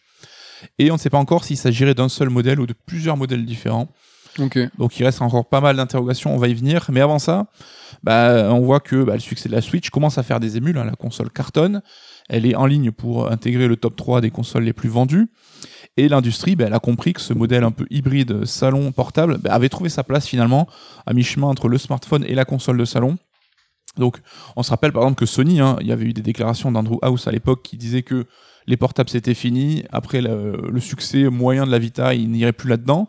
Mais quelques années plus tard, on a eu le président, alors qu'il restait peu de temps, avec John Codera, qui avait dit Oui, bon, euh, on tempère un petit peu euh, cette déclaration-là, parce que le succès inattendu de la Switch, ça pourrait changer les choses. Donc, on voit que déjà les mentalités évoluent un petit peu. Et on a aussi par exemple Alienware, un constructeur bien connu des fans de PC, hein, qui fait des PC qui clignotent partout. Bah, où ils ont eu l'occasion de dévoiler un concept, alors qui s'appelle le concept UFO, bah, qui est pareil un prototype de PC Switch-like qu'ils ont dévoilé au CES 2020, même si ça n'a jamais été commercialisé derrière. D'accord. Donc on voit qu'il y a quand même de l'appétence là-dessus. Euh, l'appétence, ben, on peut se poser la question, pour Valve en tout cas, quel serait l'intérêt? T'en as parlé tout à l'heure, c'est la première fois que Steam s'est un peu chahuté, donc euh, ils ont droit à une véritable concurrence avec l'arrivée de l'Epic Game Store, qui vient challenger un petit peu son monopole, avec évidemment Epic et ses poches pleines d'argent issues de Fortnite. Donc euh, Epic a déjà fait bouger les choses avec la répartition des revenus sur les ventes des maths, donc 88-12 en faveur du dev, là où Steam bah, utilisait un historique 70-30 qui, qui évidemment fait un peu plus grincer des dents. Et donc l'idée d'avoir une console, une console portable dédiée euh, sur, tournant sur Steam, ben, ça pourrait inciter les joueurs à privilégier d'acheter plutôt sur Steam leurs jeux plutôt que l'Epic Game Store pour pouvoir euh, y jouer après sur leur console portable derrière. Donc voilà, c'est apporter un confort en plus. Et ça permettrait aussi à Steam de sortir du pur carcan des ordinateurs. Ordinateur, j'ai l'impression que c'est un mot de. Un ordinateur. et pour pouvoir bah, propager son modèle économique ailleurs. Hein, donc, euh, sans dire qu'ils ont fait le tour des utilisateurs PC aujourd'hui, bah, il reste beaucoup de monde à les recruter ailleurs, et ça, c'est peut-être quelque chose, euh, la prochaine étape à atteindre. Alors, le but ici, c'est comme on le voit évidemment partout, c'est de renforcer ton offre de service et de t'ouvrir un public qui est peut-être pas familier forcément du gros PC et d'aller recruter donc ailleurs. On sait que par exemple Steam a été pionnier de la sauvegarde dans le cloud, donc là évidemment ah tu peux commencer ta partie sur ton PC et continuer après derrière. Donc euh, ça serait une offre qui serait complémentaire du gros PC gamer avec euh, plein de guillemets partout. Euh, malgré tout, il reste quand même beaucoup de questions en suspens. Donc, quelle puissance pour cette machine? Est-ce qu'il y aura donc qu'une seule machine ou plusieurs avec des échelles de puissance différentes? Ça fait peur, ça un peu. Euh, oui, parce qu'on connaît les PC, on connaît, enfin leur plus gros défaut au PC, c'est qu'ils n'ont pas eu une unité de développement, c'est que chaque PC est un petit peu unique et ils peuvent pas optimiser un développement comme sur une console. Là, tu me parles de plusieurs versions, ça veut dire quoi? Ça veut dire qu'il y a plusieurs consoles. Enfin, je sais pas, c'est dommage. Oui, et puis conditionner quelle puissance entraîne quel prix, parce qu'évidemment, si tu veux l'équivalent d'un gros PC, ben ça va coûter euh, plus cher, hein, donc on sera pas sur le tarif d'une Switch. La pire idée, ça serait que tu puisses te pimper ta console comme tu puisses pimper euh, un ordi. Alors ça, peut-être que les fans de PC seraient super contents de se dire qu'ils vont avoir une console hybride ouverte où tu vois eux-mêmes ils peuvent pouvoir booster, pimper. mais, moi je trouve que ça serait la pire idée. PC, quoi. Ouais, mais portable. moi, je trouve que justement, euh, aller sur le côté hybride, c'est chouette, mais aller sur le côté console, c'est aussi synonyme d'avoir une structure euh, stable et unique euh, pour optimiser le développement. Quoi. Ouais. quel constructeur aussi? Parce que est-ce que souvent on sait que Valve il fonctionne en tandem avec des constructeurs ou est-ce qu'ils vont le construire eux-mêmes? On se rappellera les Steam Machines, on va en parler tout à l'heure, que ça avait été un petit peu compliqué aussi là-dessus. Donc euh, tu en parlais, config euh, figée ouverte, un gros débat. Est-ce que l'OS serait du Linux aussi? Parce que ça implique donc que ça fait fonctionner les jeux Steam qui tournent sous Linux, donc c'est pas le cas de tous les jeux. Et c'est loin d'être la norme, hein, même on peut... Alors c'est dur d'estimer à combien euh, le pourcentage, mais c'est entre 20 et 30% des jeux. Non mais ça, moi je veux m'en foutre. non mais c'est que. Le est déjà saoulé. Non mais c'est des considérations intéressantes. Mais euh, là, on va sur le terrain des consoleux. Euh, donc euh, vers, ça nous intéresse vers chez nous. Mais ça nous intéresse pas ça. Nous, on veut une interface tu l'appelles comme tu veux. derrière, ça tourne, derrière, ça tourne Linux, ça tourne Opera, je m'en fous, moi. Safari, je, je sais même, je dis n'importe quoi, tu vois, là, je dis des, des, navigateurs. Attends, d'Explorer. Je, je dis n'importe quoi, mais c'est parce qu'on s'en fiche. On veut, tu vois, une interface avec un menu où tu vas pouvoir aller sur le store, donc sur euh, Steam, et tu peux avoir lancé tes jeux. C'est ça qu'on veut. C'est ça qu'on veut. On veut pas des, on veut pas des mises à jour. Après, des mises à jour aujourd'hui, on en connaît aussi sur le PlayStation Store et sur Xbox, mais T'as compris quoi Oui, mais tu l'as dit, ça se complique en fait, et on voit que bah, Steam et le hardware, ça a toujours été compliqué en fait. Hein. Euh, donc euh, l'historique de la compagnie est plutôt dans le soft, comme Microsoft en fait, hein, ce qui rappelle un peu les, origines des deux créateurs, parce que Microsoft gagne de l'argent avec ses services, avec Windows, avec le cloud, avec euh, le pack Office, etc. Même si ils ont permis quelques quelques produits qui développent in-house comme bah, la Xbox ou les tablettes Surface. Mais Steam avait déjà commencé à lorgner un peu vers le marché console en 2015 avec ses fameuses Steam Machines. Donc euh, c'était une licence en fait accordée à 13 constructeurs différents et chacun pouvait avoir euh, ses propres specs et son propre prix. Et là aussi les machines pouvaient être upgradées niveau hardware. Donc euh, tu l'as dit, tu pouvais la bidouiller toi-même. En fait, c'était un PC mais sans le côté multimédia. Donc là-dessus, on n'est clairement pas sur la console Nul. Et on voit bah, du coup que c'était développé avec le système d'exploitation SteamOS qui était un dérivé de Linux et ça avait été un échec euh, assez retentissant. On parle de moins de 500 000 unités vendues. Et donc là aussi, aucune cohérence derrière. Donc euh, en fait, c'était une, boîte qui abritait un PC que tu pouvais brancher à ta console. Donc finalement, t'auras télé, donc rien de bien folichon. Un Raspberry Pi quoi. un petit peu. donc c'était lié évidemment au Steam Controller. Là aussi, une nouvelle incursion de Steam dans le, dans le hardware. Donc cette alternative au pad traditionnel qui je trouve était assez prometteur sur le papier, qu'on avait vu les premiers concepts et tout. Alors déjà, c'était osé et novateur. Et ceux qui l'ont essayé, euh, moi j'ai en mémoire des très bons retours. C'était un peu mitigé quand même. Ah ouais et ce qui fait que... Bah, Pour, pour certains styles, qui est très des, des styles, des genres de jeux qui sont très PC, genre euh, par exemple euh, substituer le, Le- double stick pour jouer du FPS, Ouais, donc il y avait deux... deux, Deux ronds, enfin. Deux ronds, ouais, des... des des trackpads. Ouais, voilà. Des trackpads qui permettaient d'émuler un petit peu la souris, mais ça a jamais été super efficace d'après ce que j'ai vu. Si bien que le Steam Controller s'est retrouvé à 5 euros pendant les soldes jusqu'à écoulement du stock. Ah merde, j'avais pas ça. Et euh, voilà, aujourd'hui c'est arrêt de production presque. Je crois qu'il le donnait même dans certaines conditions. Ouais. J'aimerais grave essayer. J'ai failli l'acheter par pure euh, curiosité à l'époque, mais finalement j'ai dit, bon, pas Cinq m'en servir. cinq balles, mon gars. Non, franchement, faut, faut qu'on en chope un, faut qu'on essaye. bah, aujourd'hui ça devient compliqué parce que justement il est plus produit. Mais il va être cher, putain, il va être cher. C'est n'importe quoi ce C'est monde. l'échelle, le, le cycle de la vie. euh. Et idem pour le Steam Link, hein, donc qui était un boîtier que tu branchais à ta télé et sur lequel tu pouvais streamer Steam de ton PC.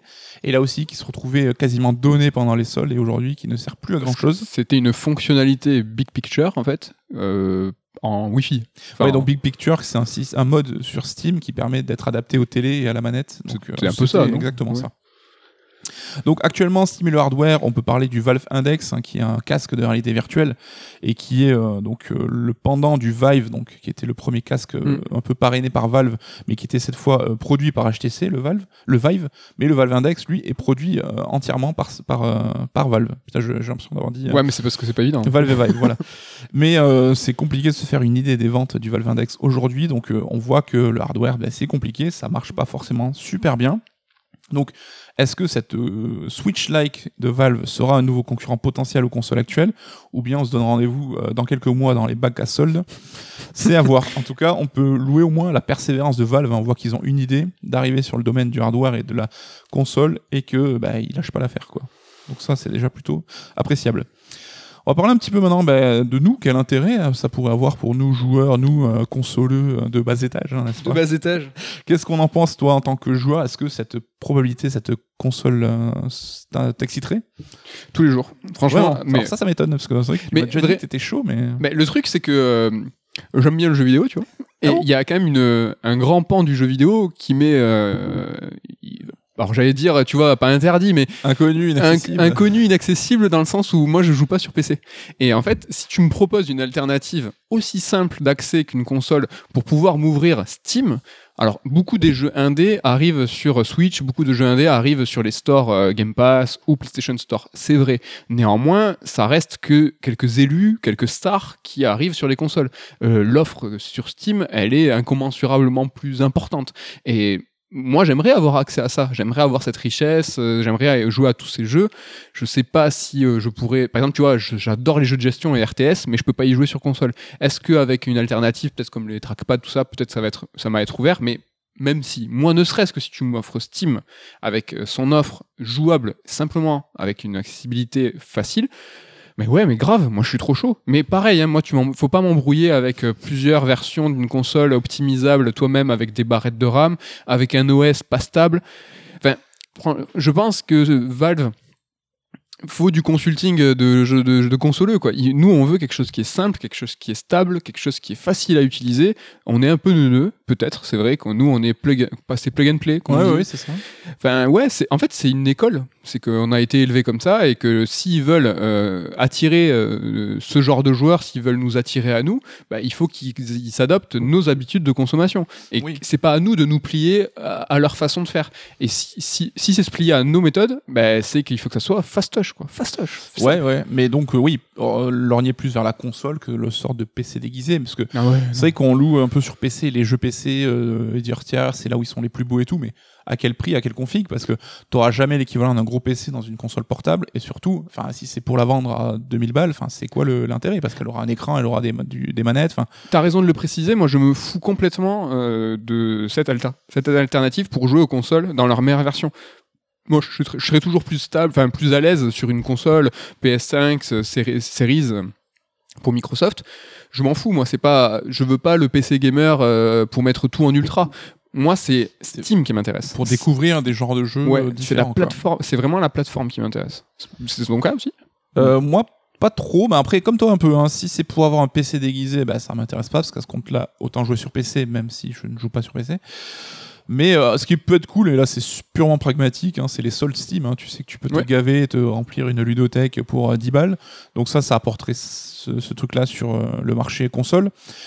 Je, je, enfin, à voir dans quel est en fait le, le- le vrai but de Valve là-dessus, mais on voit que euh, sur les, ils ont tenté le hardware, ça n'a pas été, ça a pas été concluant. Ils ont l'air de suivre un peu la même voie, mais juste permettre un système déporté hybride. J'avoue, de, des informations en l'état, je, je lui prédis pas un grand avenir, mais bon, je peux me tromper là-dessus, quoi. Tu vois, typiquement, un autre truc, c'est que si cette console hybride, machin, le- le- l'un des seuls intérêts euh, qu'elle ait, c'est qu'elle soit piratable, ça, moi, ça me tuerait. C'est que ça, c'est typiquement du PC, ça. C'est Oui. que le truc, il est craquable, c'est bon, tu vas tout voir, tout pouvoir mettre dedans parce que justement, c'est une entrée Linux. Non, moi presque, euh, faudrait qu'elle soit sécurisée, stable et qu'on puisse pas la pirater. Ça serait signe d'accessibilité. Pour moi, c'est complètement con ce que je dis. hein, Et c'est même euh, hyper contestable. Ils vont dire, mais en tant que joueur, tu dis, mais non, ce serait trop bien d'avoir une plateforme craquable facilement. Mm. Ben, euh, comme ces consoles chinoises où tu mets tous les émulateurs dessus. Euh, ça existe, mais si je, si je la veux, je pourrais la commander. Mais c'est pas ça que je recherche. Moi, j'aimerais un truc de carré, quoi. Oui, et puis on sait que Steam, bah, c'est euh, connexion obligatoire, donc euh, est-ce que ta console portable, elle aura forcément besoin de 4G pour euh, pouvoir se connecter, pouvoir acheter des jeux, pouvoir payer quand t'es pas à côté d'un Wi-Fi? Là aussi, ça pose des questions, hein, parce que Steam, justement, l'apôtre de la connexion obligatoire, c'est eux à la base, quoi. Oui. Et tu vois, tu en parlais tout à l'heure, c'est que est-ce que la manette sera finalement la console que tu vas docker sur euh, par un câble? Ça, typiquement, c'est pas propre. C'est Oui. pas propre. Il Il faut, un, un dock, faut un euh, dock, tu il faut un truc. dedans. faut, faut une alternative. euh, il faut carré et propre, quoi. En tout cas, ils ont un exemple à suivre avec la Switch, hein, qui fonctionne bien et qui est propre au niveau euh, finition, au niveau fonctionnalité. Moi, je trouve que c'est dans tous les cas, que ce soit pour des considérations personnelles ou pas, c'est une excellente chose. C'est qu'eux, ils sont chahutés par Epic, c'est-à-dire qu'ils étaient hégémoniques euh, sur euh, le marché euh, bah, en PC, euh, Boutique plateforme, des maths, plateforme des maths. Et là, Epic vient les bousculer, ça va créer de la concurrence, ça va créer en fait, euh, bah, de, tu vois, de, de l'envie de faire mieux. Bah, Nintendo, c'est la même chose, c'est-à-dire que Nintendo, ah, ils sont tellement sur leur leur sillon à eux qu'on on dit souvent que Nintendo, c'est pas le même jeu vidéo, c'est pas c'est pas Sony Microsoft, c'est tranquille. voilà, c'est autre chose. Alors que, à mon sens, c'est pas vrai du tout. Nintendo, ils sont dans la même guerre des consoles, ils sont dans le même marché et ils jouent avec les mêmes règles. Et en fait, c'est juste qu'avec leur hybride, avec leur façon de faire, avec leur catalogue qui est un petit peu particulier, on les considère à part. Là, Valve, s'ils viennent avec un catalogue certes radicalement différent de Nintendo, ils vont quand même venir les bousculer sur ce hybride de tu joues sur ta télé, tu joues à l'extérieur facilement avec une plateforme de ouf qui est Steam. Mm. Euh, franchement, ça, ça va bousculer Nintendo. Et si bousculer Nintendo, c'est important parce que là, tu vois, ils sont trop sur leur, ils sont trop, ils marchent sur l'eau là. Oui, oui, ils ont besoin d'être un peu chahutés, ouais. Et tu vois, typiquement, là, on parle de. Alors, peut-être à l'heure où vous écoutez cette émission, euh, la Switch 2 Pro a été annoncée, mais on entend des rumeurs que cette Switch 2 Pro va permettre. Switch 2 Pro, c'est rigolo. euh, Va, va- va- va permettre en fait aux éditeurs tiers de balancer les jeux qui n'étaient pas adaptables sur l'ancienne Switch. Non mais juste Valve, c'est exactement ce qu'ils peuvent faire av- avant eux ou en même temps qu'eux, en disant non mais votre truc là, euh, déjà ma Valve euh, euh, hybride, bah, elle, fait tourner tranquille tous les jeux. T'auras le nouvel Assassin en Bien sûr. portable. Bah, Ouais. Steam, du coup, t'auras même les jeux Sony. hein. Exactement. Donc euh, putain, c'est vrai ça. Uncharted en portable. Uncharted 4 en mode Ça, portable. ça fait, ça, ça fait, ça fait très mal, ça. Ça, ça fait très, très, très mal. Donc, venir chatouiller Nintendo pour qu'ils se sortent les doigts, ça fait, pla- ça ferait plaisir parce que la, la concurrence bénéficie toujours aux joueurs et ça, ça serait euh, au moins pour ça une très bonne chose, je trouve. Carrément. Un mot de la fin qui va bien. Un mot de la fin qui va bien. Non, franchement, ça m'a bien chauffé. Moi, j'espère que. À voir, ça c'est vrai qu'il y a encore beaucoup d'interrogations, mais euh, Newell avait l'air confiant en parlant de fin d'année, donc on aura des infos d'ici là et certainement on en reparlera dans un retour sur dès qu'on aura plus euh, clarifié le, le truc. Carrément, voilà pour cette émission, voilà pour ce raid alerte. Euh, le programme est déjà fait pour la suite. Alors, en tout cas, si vous avez écouté jusque-là déjà, merci à vous. Mais euh, c'est cool de l'avoir écouté parce que le prochain raid alerte va arriver très très très vite. Ouais, alors juste pour info, c'est vrai qu'on enregistre le jeudi matin, donc si vous l'écoutez samedi, euh, peut-être que tu l'as dit, la Switch Pro a déjà été annoncée parce qu'il y a des rumeurs que ce soit dans la journée. À voir, ça sera le cas ou pas. Mais si vous vous demandez pourquoi vous parlez pas de la Switch et tout, parce qu'on a enregistré avant. Mais on va enregistrer dans la foulée une autre émission, donc sur nos attentes de l'E3 qu'on va balancer en milieu de semaine prochaine. Même en début, on va essayer. Voilà, pour euh, anticiper un peu justement ces annonces, hein, pour pas arriver évidemment après à toutes les confs, ça aurait que peu d'intérêt. Donc euh, on ne parlera pas non plus de la Switch Pro, sauf si ça tombe pendant qu'on va manger. Donc euh, ne vous étonnez pas. On sait pas. Donc voilà, prochain épisode qui va arriver semaine prochaine euh, sur nos attentes de l'E3. Euh, il va y avoir Summer Game Fest euh, E3, donc euh, entre le 10 et le 15, à peu, à peu près, je Oui, crois. c'est ça, 10 et 13. Et donc le Red Alert, dans 15 jours pour vous, sera sur, bah, je pense, les réactions, cette fois, un petit peu de tout ce qui s'est passé. Dans le 3, qu'est-ce qu'on a pensé, qu'est-ce qu'on a kiffé, qu'est-ce qu'on, de quoi on est chaud. Exactement. Voilà pour le programme des deux prochaines émissions. L'occasion pour nous de vous remercier encore une fois. Merci pour votre fidélité. L'occasion de faire la bise à toute l'équipe, à Ken, à Ludo et à Damien. Merci à toi, Nico. Merci et j'ai faim juste à l'heure en plus, donc on va aller manger.